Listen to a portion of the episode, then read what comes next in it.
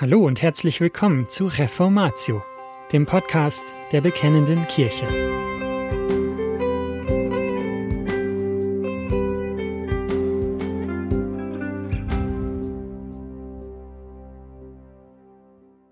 Gedanken zur Einheit in der Gemeinde Jesu.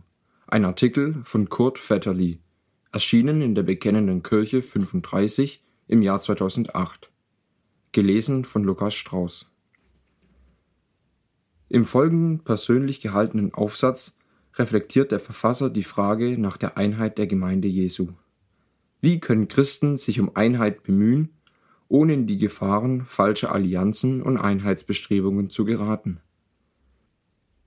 Das Problem mit der Einheit. Immer wenn ich über die Einheit der Christen nachdenke, beschleicht mich ein leichtes Unbehagen und ich komme zu dem Schluss, dass dieses Thema noch nicht befriedigend und abschließend diskutiert ist. Ich habe den Eindruck, dass die Einheit, wie sie Jesu den Jüngern und damit auch uns verordnet hat, etwas ist, das weder die ökumenisch Gesinnten noch die abgegrenzt konservativen Christen so ganz richtig leben. Ich zähle mich tendenziell eher zu der zweiten Gruppe und mich beunruhigen solche Aussagen Jesu wie, damit sie alle eines seien, wie du, Vater, in mir und ich in dir, dass auch sie in uns eins seien, damit die Welt glaube, dass du mich gesandt hast. Johannes 17, Vers 21. Oder Anordnungen des Apostels Paulus wie Ich ermahne euch aber, Brüder, durch den Namen unseres Herrn Jesus Christus, dass ihr alle einmütig redet und nicht Spaltungen unter euch seien, sondern dass ihr in demselben Sinn und in derselben Meinung völlig zusammengefügt seid, 1. Korinther 1, Vers 10. Ich denke, dass wir, also auch ich, mehr das Gespräch mit Andersdenkenden suchen sollten, als uns von ihnen abzugrenzen, wenn sie in einer Lehre nicht unserer Auffassung entsprechen. Mit Andersdenkenden meine ich nicht Leute, die in den zentralen Lehren des christlichen Glaubens von der Bibel abweichen.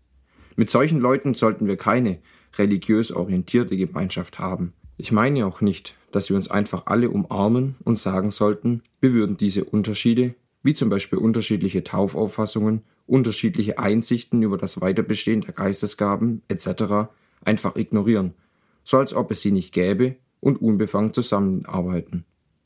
Dennoch muss es, so wie ich die Bibel verstehe, eine Einheit geben, die besser ist als das, was gegenwärtig in der evangelischen Christenheit besteht. Ich bin mit Martin Lloyd Jones einer Meinung, dass die vorhandenen Spaltungen eine Tragödie darstellen, deren wegen uns Schuld trifft.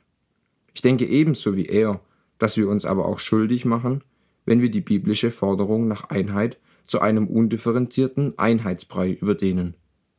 Also folgt die Frage nach der biblischen Linie.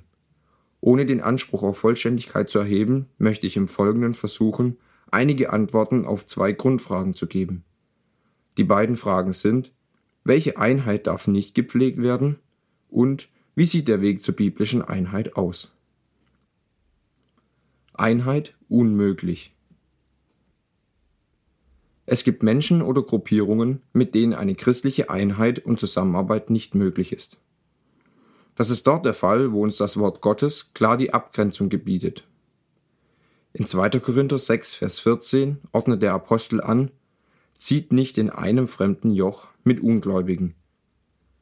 Aber nicht nur offensichtlich Ungläubigen sollen wir unsere geistige Gemeinschaft verweigern sondern auch solchen, die sich Brüder nennen, sich aber nicht entsprechend verhalten. Zum Beispiel bestimmt Paulus im 1. Korinther 5, dass ein Christ, der schwere sexuelle Sünde auf sich geladen hat und damit nicht aufhören will, aus der Gemeinschaft der Heiligen ausgeschlossen werden soll. In 1. Korinther 15 warnt Paulus vor dem Umgang mit Leuten, die die Auferstehung Christi ablehnen. Ebenso dürfen wir keine Einheit haben mit sogenannten Brüdern, die falsche Lehren verbreiten. Jeder, der weitergeht und nicht in der Lehre des Christus bleibt, hat Gott nicht. Wenn der Lehre des Christus bleibt, der hat sowohl den Vater als auch den Sohn. Wenn jemand zu euch kommt und diese Lehre nicht bringt, den nehmt nicht ins Haus auf und grüßt ihn nicht. 2. Johannes 9 und 10. Man könnte weitere Beispiele aus der Bibel anführen.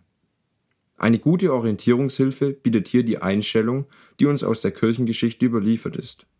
Wir finden hier das biblische Prinzip fortgesetzt, dass grundsätzlich dort keine Einheit oder geistliche Zusammenarbeit möglich ist, wo jemand entweder in der Lehre über Christus, Christologie, oder in der Frage des Heils, Soteriologie, von der biblischen Lehre abweicht.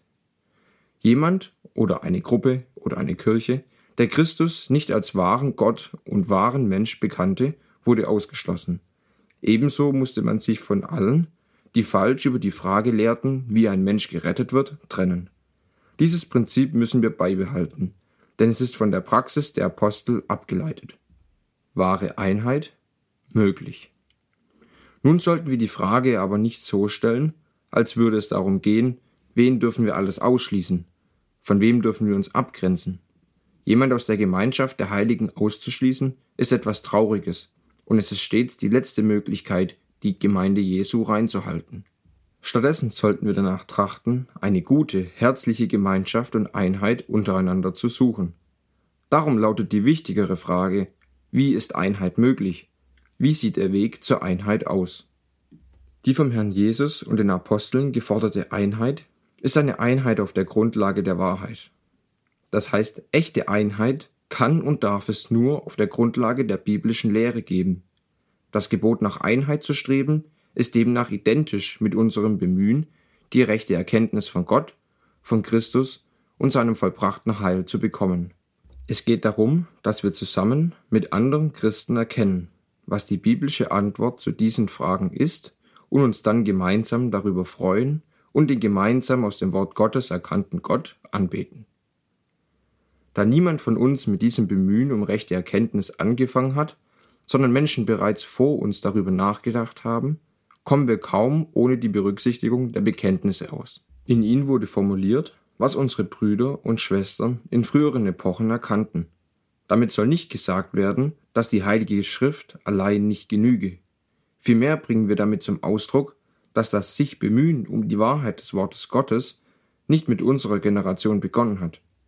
Genauso wenig wie jemand heute das Rad erfinden muss, so braucht er auch nicht mehr Wahrheit zu entdecken, die der Heilige Geist Generationen vor uns aus dem Wort Gottes geschenkt hat, so dass bereits jene Generation sie formulieren durfte.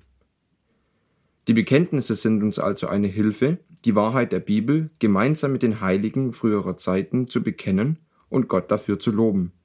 Außerdem vermittelt die Kirche durch die Bekenntnisse auch die Botschaft, es gibt feste Wahrheit und Gott hat sie uns in seinem Wort offenbart.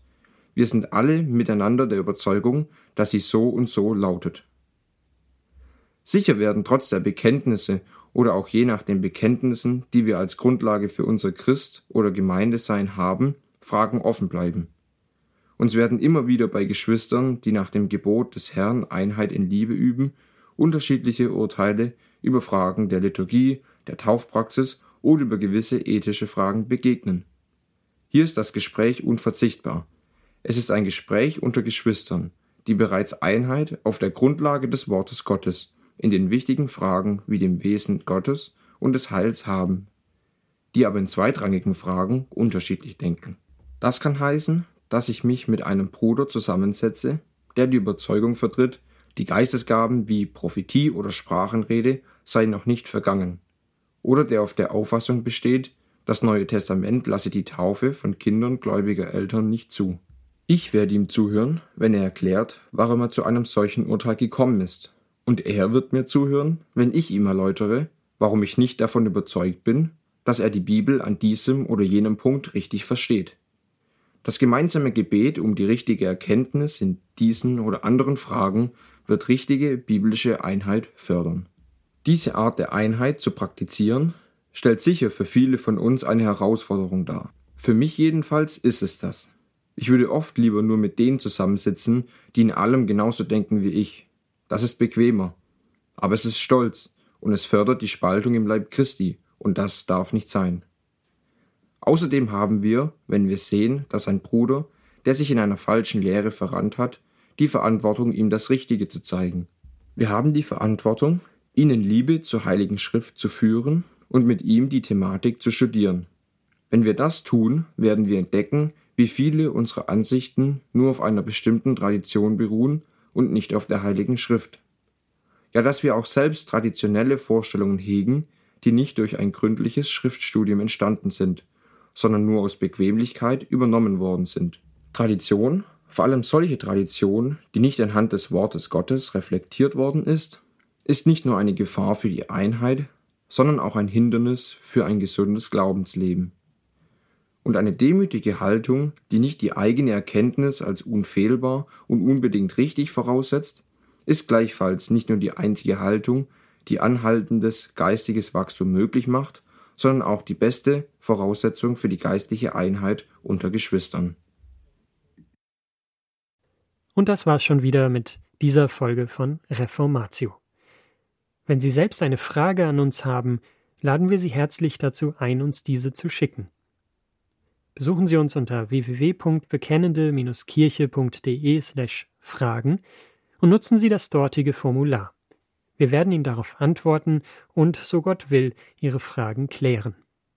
Außerdem können Sie auf der Seite der Bekennenden Kirche wie gewohnt die Beiträge aus der BK lesen, die Zeitschrift abonnieren und unsere Arbeit mit einer Spende unterstützen.